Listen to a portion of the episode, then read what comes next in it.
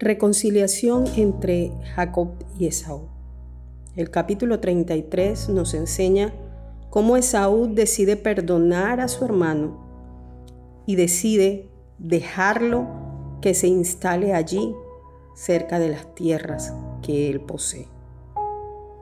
En este capítulo veremos también el amor de Dios hacia Jacob. Soy Mariola Bechara del Ministerio Tierra Fértil y hoy en Volumen Café quiero que aprendamos juntos que la reconciliación vale la pena.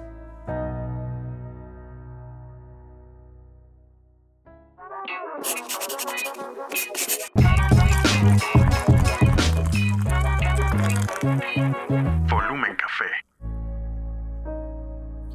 Entonces Jacob levantó la vista y vio a Saúl, quien se acercaba con sus cuatrocientos hombres. Por eso repartió los niños entre Lea, Raquel y sus dos esposas esclavas. Colocó en el frente a sus dos esposas esclavas con sus respectivos hijos, después a Lea con sus hijos y por último a Raquel y a José. Entonces Jacob se adelantó a todos ellos. Cuando se aproximó a su hermano, se inclinó hasta el suelo siete veces delante de él. Pastora, bienvenida de nuevo. ¿Cómo está usted? Muy bien. ¿Cómo me ha ido? Bien, bien. ¿Qué me cuenta de la reconciliación? Hablo a que es sumamente importante el doblegarse, el saber, el entender que ahora sí existe un arrepentimiento y no un remordimiento. Así es. En que ya llegó la hora de que dos hermanos, frente a diversas circunstancias, que yo sigo en mi posición de que fueron muy, parte fueron externas a él, a ellos. Hay una palabra profética que no la entendieron, sino considero que nada más la entendió a Raquel en su momento. Por eso que quizás menguó o truncó lo que la ley natural era y que realmente lo que tenía que pasar como lo, lo había dictado el Señor. ¿Cómo está? ¿Qué me cuenta? Todo bien, gracias a Dios. Ajá. Aquí vemos algo que deberíamos aplicar todos los seres humanos. Una palabra tan importante, tan trascendental en la vida de cualquier persona que está ofendida, que se llama reconciliación. Ok. El que está ofendido allí es Esaú. Por supuesto. Esaú fue agraviado por su hermano años atrás.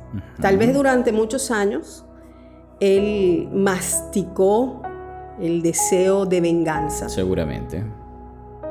Pero llegó un momento cuando, y yo, yo pienso que tal vez cuando él sale, en el capítulo anterior que vimos que salió y se encontraron, Ujú. yo pienso que tal vez Esaú venía con el deseo de venganza. Por supuesto, si no, no hubiese venido con los 400 hombres. Exactamente. O sea, por ahí había algo. Claro. También me imagino que también tenía temor de, de Jacob porque lo había perdido de vista y no sabían quién era Jacob. Y tal vez a él le habían dicho es que Jacob hoy es muy rico y tiene mucha gente. y como, tal. como llegaron los sirvientes de Saúl a de Jacob diciéndole, este hombre viene con todo. Exactamente.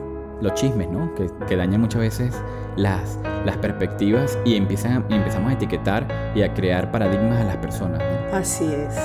A veces vemos lo que la gente nos dice y no lo que Dios quiere mostrarnos. Y es precisamente allí donde Esaú, viendo cara a cara a su hermano, decide abrazarlo. Exacto. Llora, se conmueve. Sabiendo que después de haber sido ofendido, hoy su hermano lo busca para también abrazarlo y decirle que lo ama. Jacob decide presentarle a su familia Exacto. y Esaú la recoge, la recibe en su corazón como su propia familia. Y es una enseñanza muy hermosa que nos deja esta palabra, que nos deja este capítulo, es poder entender que aunque nos ofendan con todo, que aunque nos maltraten con todo, lo más hermoso que puede sentir nuestro corazón es que hemos perdonado, Así es que nos hemos reconciliado con aquella persona que tal vez en algún momento nos ofendió sin querer hacerlo, porque muchas veces somos ofendidos por personas que nos aman y esas personas no quieren hacerlo, tal vez en momentos de rabia, en momentos de ofuscación, salen palabras, salen cosas que no quieren salir del corazón, pero que ofenden. Como también muchas veces nosotros ofendemos sin darnos cuenta, ¿no? Totalmente. Somos ajenos a circunstancias que desencadenan. Yo creo que la historia de la humanidad es consecuencia de consecuencia o acciones frente a acciones que muchas veces repercuten eh, ese accionar que en un momento determinado es muy eh, eh, efímero o banal para, para una persona, pero para otros es, sumamente importante. Por eso es que hay que tomar en cuenta y ser, ser muy cuidadoso al momento de abrir la boca, de hacer una gesticulación, de pretender de que los demás piensen como uno, cuando cada quien tiene aquí su pensar, su sentir y su apreciación de las cosas.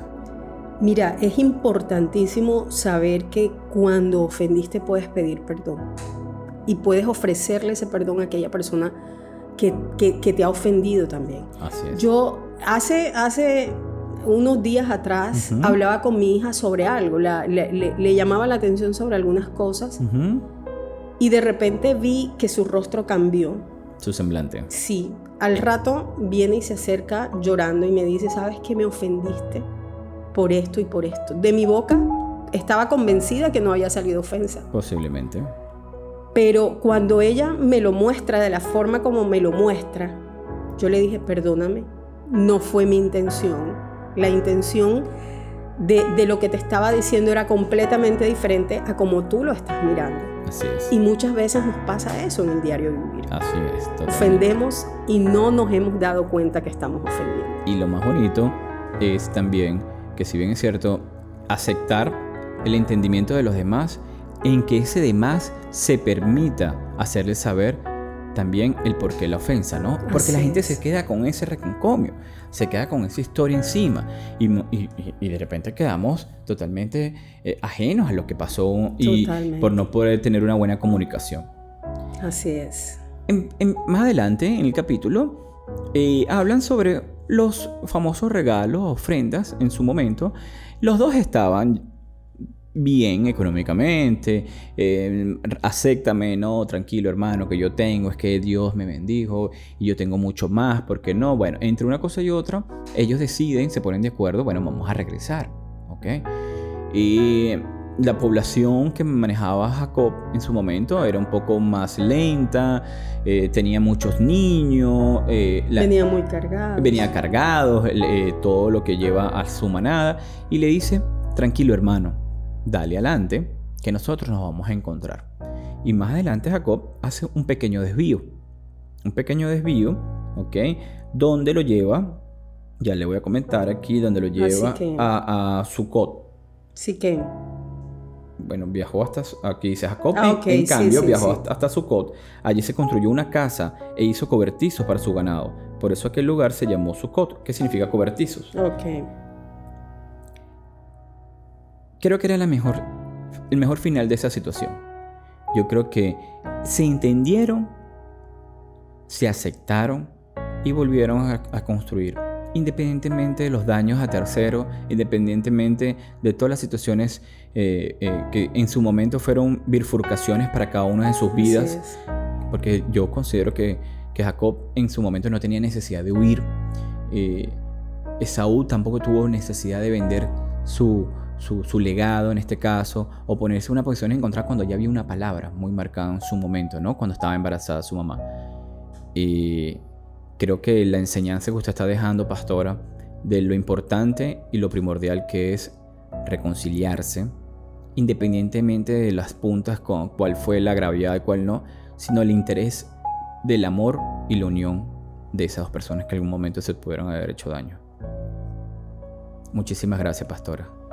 Gracias. Gracias por su tiempo y nos vemos en el próximo podcast porque el próximo va a estar bueno, porque se forma un parampampam como yo aquí por una situación que, que se puede haber manejado distinto.